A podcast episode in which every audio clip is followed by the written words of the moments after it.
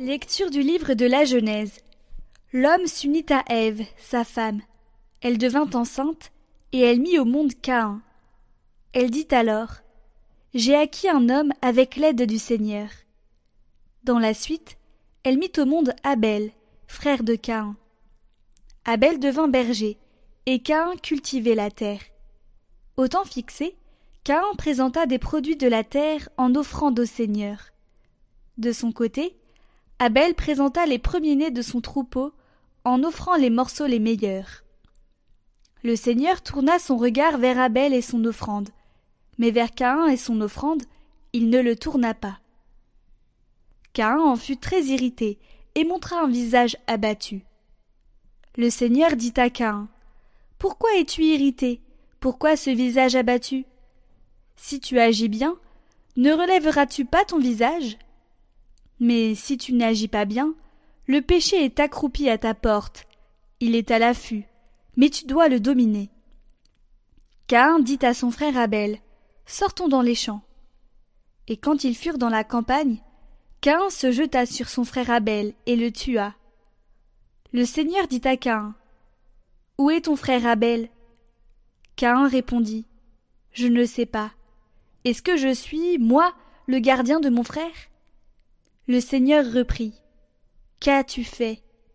La voix du sang de ton frère crie de la terre vers moi. Maintenant donc, sois maudit et chassé loin de cette terre qui a ouvert la bouche pour boire le sang de ton frère versé par ta main. Tu auras beau cultiver la terre, elle ne produira plus rien pour toi. Tu seras un errant, un vagabond sur la terre.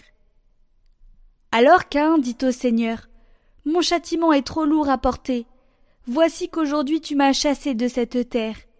Je dois me cacher loin de toi.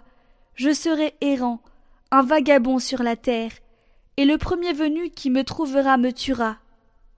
Le Seigneur lui répondit. Si quelqu'un tue Caïn, Caïn sera vengé sept fois. Et le Seigneur mit un signe sur Caïn, pour le préserver d'être tué par le premier venu qui le trouverait. Adam s'unit encore à sa femme, et elle mit au monde un fils. Elle lui donna le nom de Seth, ce qui veut dire accordé, car elle dit Le Seigneur m'a accordé une nouvelle descendance à la place d'Abel tué par Cain.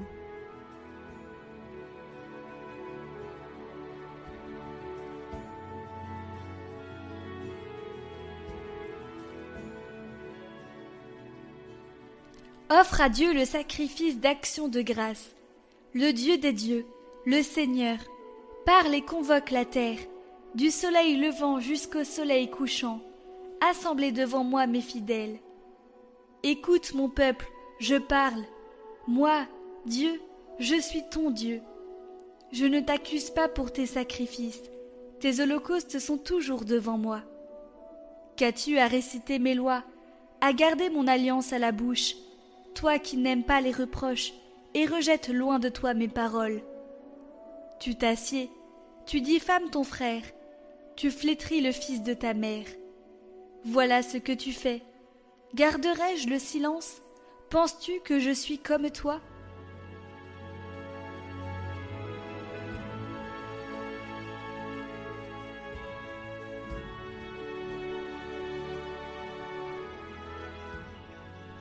Évangile de Jésus-Christ selon saint Marc. En ce temps-là, les pharisiens survinrent et se mirent à discuter avec Jésus, pour le mettre à l'épreuve. Ils cherchaient à obtenir de lui un signe venant du ciel. Jésus soupira au plus profond de lui-même et dit Pourquoi cette génération cherche-t-elle un signe? Amen, je vous le déclare, aucun signe ne sera donné à cette génération. Puis il les quitta, remonta en barque, et il partit vers l'autre rive.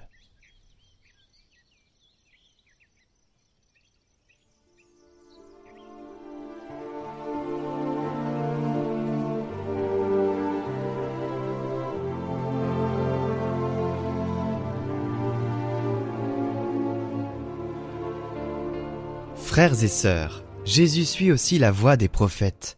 Il se présente comme on ne l'attend pas. Il n'est pas trouvé par ceux qui cherchent des miracles. Si nous cherchons des miracles, nous ne trouverons pas Jésus. Ceux qui cherchent des sensations nouvelles, des expériences intimes, des choses étranges, ceux qui cherchent une foi faite de puissance et de signes extérieurs, non, ils ne le trouveront pas.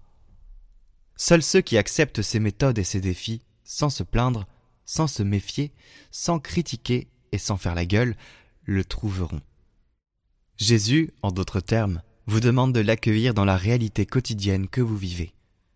Dans l'Église d'aujourd'hui, telle qu'elle est. Dans ceux qui vous sont proches, chaque jour. Dans le concret des nécessiteux, dans les problèmes de votre famille, dans vos parents, vos enfants, vos grands-parents. Accueillez Dieu là, il est là, nous invitant à nous purifier dans le fleuve de la disponibilité et dans de nombreux bains d'humilité salutaire.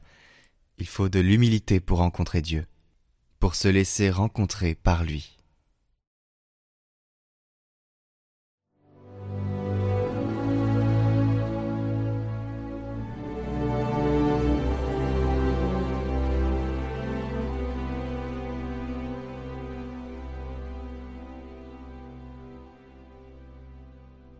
Cette prière à Saint Joseph réputée infaillible est à dire neuf jours consécutifs.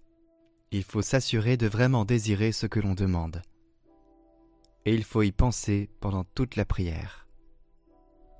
Au nom du Père, du Fils et du Saint-Esprit. Amen.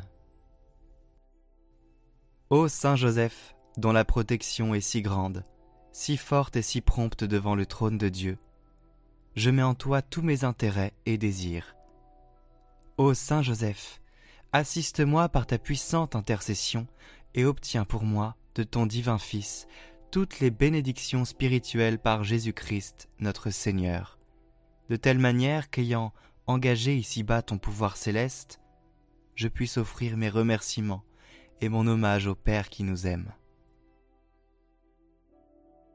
Ô Saint Joseph, je ne me fatigue jamais de vous contempler, toi et Jésus, endormis dans tes bras je n'ose pas approcher pendant qu'il se repose près de ton cœur.